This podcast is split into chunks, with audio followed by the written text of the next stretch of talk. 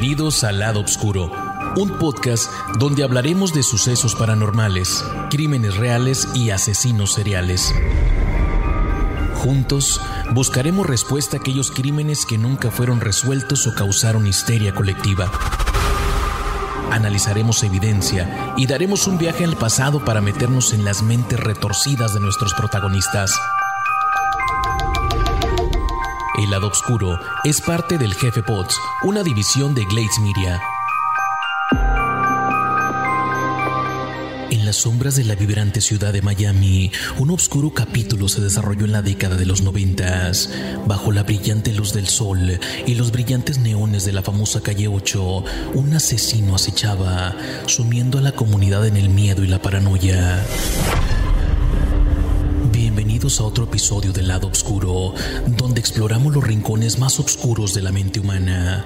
Esta vez desentrañaremos los misterios y las tragedias que rodean al llamado estrangulador de Tamiami Trail, un depredador invisible que sembró el terror en las calles y dejó un rastro de preguntas sin respuesta.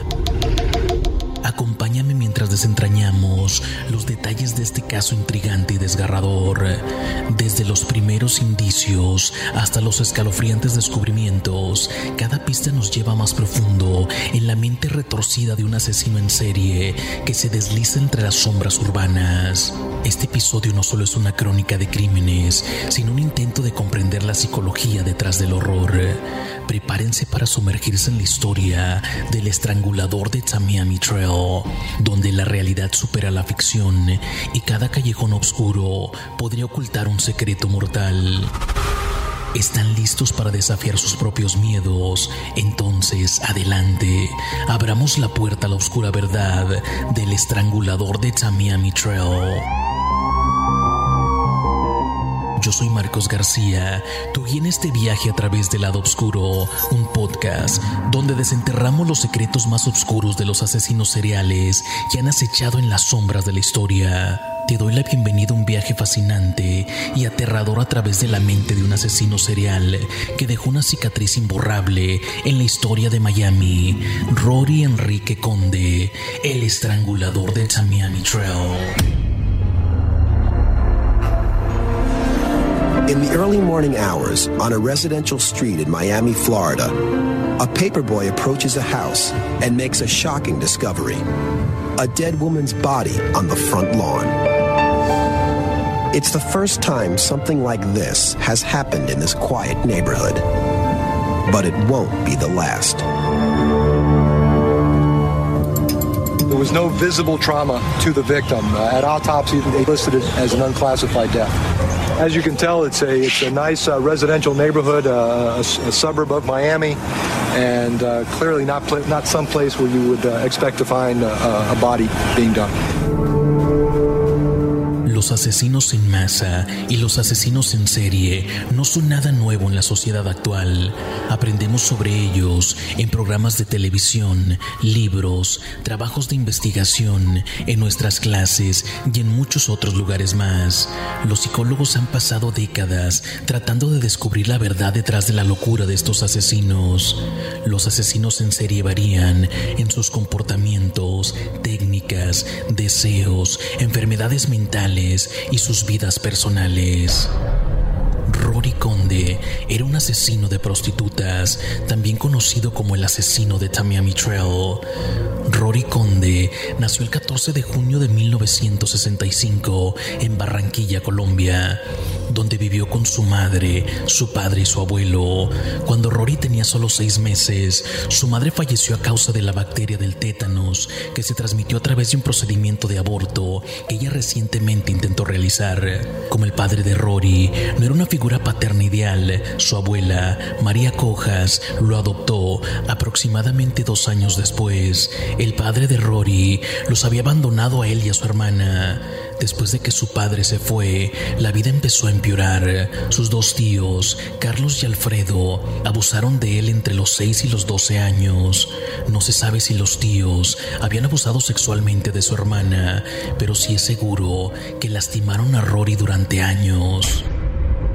Rory y su hermana Nelly decidieron que era hora de mudarse a los Estados Unidos. Se mudaron allí cuando él tenía 12 años y continuaron con sus estudios. Una vez que Rory se graduó, conoció una joven llamada Carla. En ese momento, Rory tenía 19 años, mientras que Carla solo tenía 13. Sin la supervisión y las figuras paternas adecuadas, Carla y Rory se casaron dos años después. El mismo año en que se casaron, Carla dio a luz a un hijo que recibió el nombre de Rory Conde Jr., al que se le unió una hermana pequeña, Linda, seis años después. Durante su matrimonio, Rory trabajó como vendedor de materiales de construcción antes de ser enviado a prisión durante cuatro años por abuso conyugal y robo en tiendas. Antes y después de la cárcel, Rory siempre había estado fascinado por las prostitutas. Era raro que Rory no estuviera con una. Un día, trajo una casa mientras Carla estaba en el trabajo y creó un video con ella. Rory hizo que esta mujer se vistiera con la lencería de su esposa y se grabó teniendo relaciones sexuales. Una vez que Carla encontró el video, inmediatamente dejó a Rory y se llevó a sus hijos. La separación de Rory y Carla fue su punto de quiebre. Comenzó a culpar a otras prostitutas por lo que hizo y culpó a la prostituta por dejarle filmar el video. Pero fue el 17 de septiembre de 1994 cuando Conde recogió a su primera víctima. Frustrado por su reciente divorcio, Rory hizo lo que mejor sabía hacer y recogió una prostituta en la autopista 41, Tamiami Trail. No fue hasta que Rory y la prostituta Lázaro Comenzana comenzaron a tener sexo oral que se dio cuenta de que Lázaro era en realidad un hombre. Rory se enojó muchísimo cuando supo que Lázaro no era una mujer. Enfadado, Conde estranguló al hombre. Rory pasó 10 minutos arrodillado sobre el cadáver de Comenzana mientras lo culpaba por haberle quitado a su familia. Una vez que terminó, hizo la señal de la cruz, vistió el cuerpo y fue a tirarlo en un suburbio de clase media y se prometió no volver a requerir servicios sexuales de prostitutas. Promesa que jamás cumplió. El cadáver fue encontrado a la mañana siguiente por las autoridades. En menos de un mes, Conde ya había recogido a su próxima víctima. Al igual que con Comenzana, Elisa Martínez fue recogida a lo largo del Tamiami Trail. Con ella se utilizó la misma rutina. Rory y ella tuvieron relaciones sexuales y luego él la estranguló por detrás. Solo que esta vez, Rory tuvo sexo anal post-mortem con el cadáver. Una vez que terminó, vistió el cuerpo y se deshizo de él. Para Conde, aquella matanza se convirtió en una especie de juego y así se pudo ver con lo que ocurrió con su tercera víctima, Charity Nava. La mujer apareció desnuda y con un mensaje escrito en su espalda y con una cara sonriente. Escribió tercero por ser su tercer asesinato y a ver si puedes atraparme junto con la letra N y R por sus iniciales y las de su madre. Aquí en adelante, las autoridades estaban convencidos de que se enfrentaban a un peligroso asesino en serie, al que denominaron el estrangulador de Tamiami Trail, por la zona donde ejecutaba sus crímenes.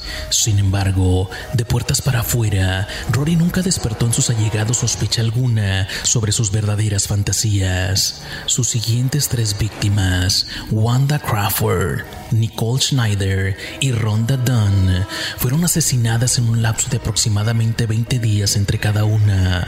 El asesinato de Wanda fue como los demás. La recogieron, tuvieron relaciones sexuales con Rory, la estrangularon, tuvieron relaciones post-mortem, la vistieron y la abandonaron.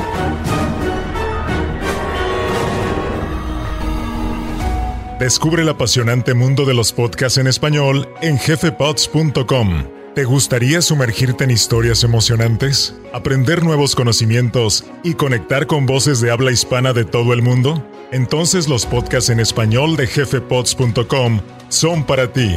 Desde historias cautivadoras hasta consejos de vida y mucho más, hay un podcast para cada interés y pasión. Diviértete con tus personalidades radiales favoritas en español y explora la cultura hispana en cada episodio. Los podcasts en español en jefepods.com te mantendrán entretenido. No pierdas más tiempo. Encuentra un podcast en español para seguir y descubre un mundo de posibilidades en tu propio idioma. Los mejores podcasts en español están en jefepods.com. El cuerpo de Nicole Schneider había sido abandonado a solo una cuadra del nuevo hogar de Carla. Rhonda Dunn era otra historia. No la recogieron porque estuviera disponible, sino porque era parecida a Carla. El 13 de enero de 1995, Rory Conde recogió una prostituta, Rhonda Dunn, y la llevó a su departamento. Después de tener dos veces relaciones sexuales, Dunn consiguió levantarse para ir al baño. Conde la siguió y empezó a estrangularla manualmente por detrás. Dunn y Conde lucharon y cayeron al suelo, pero Dunn finalmente murió por asfixia. Conde se deshizo de su cuerpo, llevándolo a otro lugar y dejándola al lado del camino. Rhonda fue la única víctima que intentó defenderse. Después de que Rory bajó de la locura de la matanza, creyó que si dejaba de matar, podría volver a conquistar a su esposa e hijos. Conde pasó un par de meses antes de que sintiera la necesidad de estar con otra prostituta. También pensó que después de su descanso, la policía se olvidaría de sus asesinatos. Gloria Maestre fue la última prostituta que Rory recogería. Al igual que las demás, Rory recogió a Gloria a lo largo del Samiami Trail pero Rory no planeaba matarla. La llevó a su casa y la violó varias veces. Aquella mañana, Rory se marchó de su apartamento para testificar en un juicio. Estaba acusado de un delito de robo en una tienda. Ninguno de los vecinos imaginaba que en ese dormitorio había dejado maniatada, amordazada y moribunda a Gloria Maestre, otra trabajadora sexual a la que retenía en contra de su voluntad. Minutos después de haberse quedado sola en el apartamento y tras asegurarse de que su captor no volvería en un buen rato, Gloria hizo lo posible por quitarse la mordaza y las cuerdas que la maniataban a la cama. La prostituta había sido secuestrada, violada y torturada por su último cliente, y en un último intento por sobrevivir se había hecho la muerta, y aquella jugada le había salido bien. Gloria golpeó la pared y el mobiliario con tal fuerza que los ruidos alertaron a los vecinos y acudió la policía. Cuando los agentes derribaron la puerta, la mujer respiró aliviada acababan de evitar el séptimo asesinato a manos de Rory Conde, el asesino en serie que buscaban desesperadamente. Conde fue analizado antes de su juicio para detectar cualquier enfermedad psicológica. Solo le diagnosticaron trastornos mentales y emocionales extremos.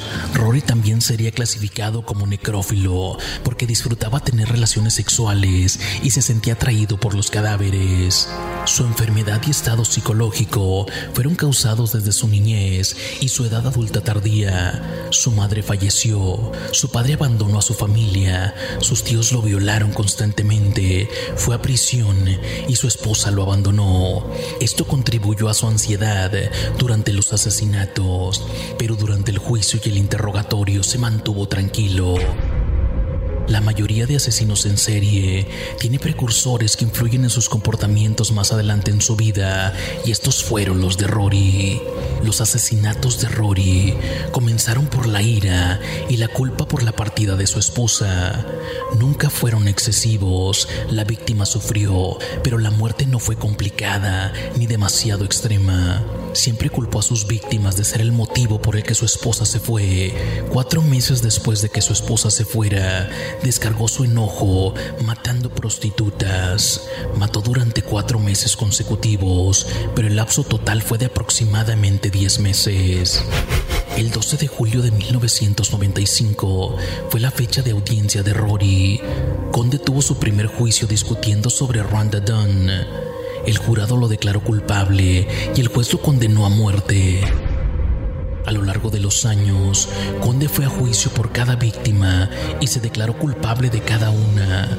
Fue condenado a cinco condenas perpetuas consecutivas. Conde todavía se encuentra en prisión, esperando a que se confirme su sentencia de muerte.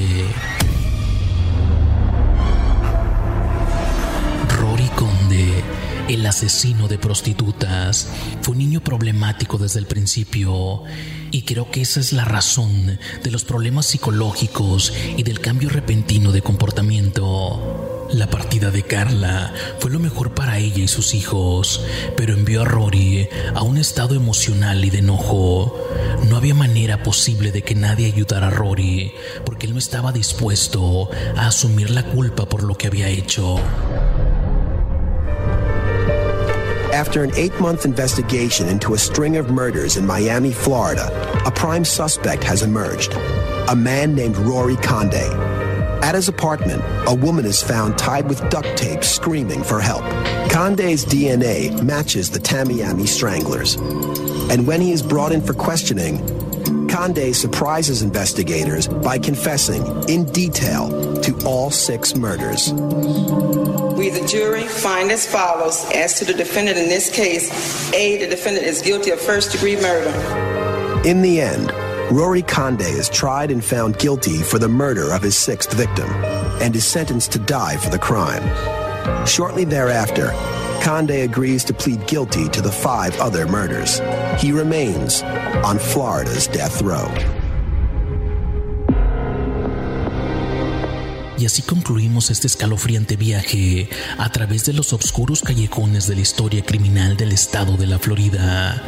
El estrangulador de Tamiami Trail, un depredador que dejó su huella en la ciudad y en la memoria colectiva, nos ha llevado por un laberinto de suspenso y terror.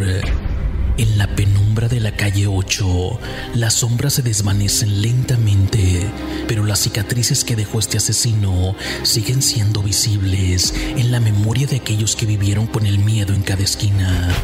Recordamos a las víctimas cuyas vidas fueron truncadas por una mente criminal que su memoria perdure y que este relato sea un recordatorio de la necesidad constante de buscar la verdad y la justicia. Gracias por acompañarme en este viaje sombrío. Si te ha gustado este episodio, no olvides suscribirte para más relatos escalofriantes del lado oscuro. Deja tus comentarios y comparte con aquellos que al igual que tú sienten una fascinación por lo desconocido. Nuestro agradecimiento a todos los valientes detectives y aquellos que luchan para que la luz incluso en las más oscuras tinieblas. Yo soy Marcos García, te espero en nuestro próximo encuentro en el lado oscuro, donde las historias nunca terminan y los ecos del pasado continúan resonando. Hasta entonces, manténganse seguros y recuerden que todos podemos esconder un lado oscuro.